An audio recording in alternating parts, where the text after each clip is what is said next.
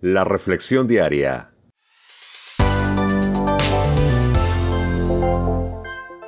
Juan Guillén. Hola, ¿cómo estás?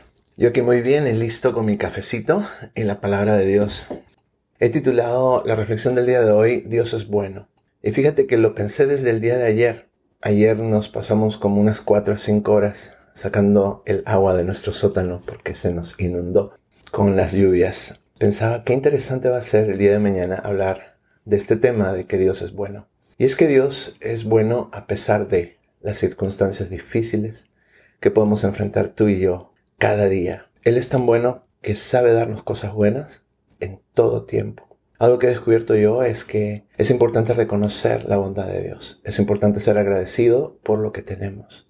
Así que quiero compartir contigo eh, lo que Jesús dijo en Mateo capítulo 7, verso 7 en adelante. Dice, pedid y se os dará Buscad y hallaréis, llamad y se os abrirá, porque todo aquel que pide recibe, y el que busca halla, y al que llama se le abrirá. ¿Qué hombre hay de vosotros que si su hijo le pide pan le dará una piedra?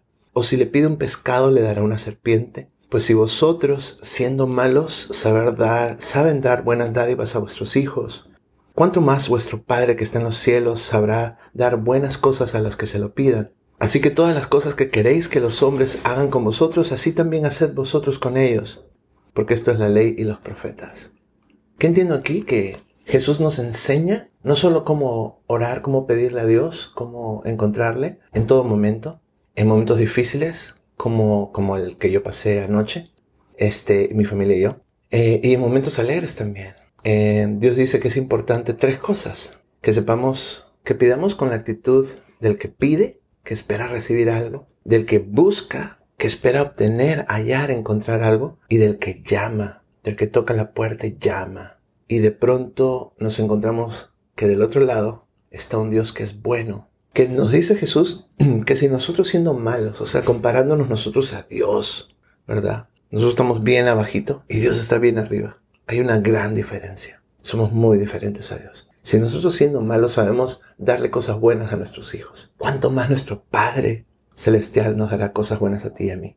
Así que pidámosle a Dios con esa actitud. Cerramos nuestros ojos y le decimos, Señor, gracias. Te pedimos, Señor, que dirijas nuestra vida el día de hoy.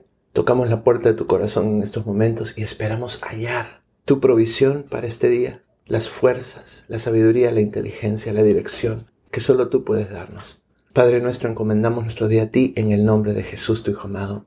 Amen.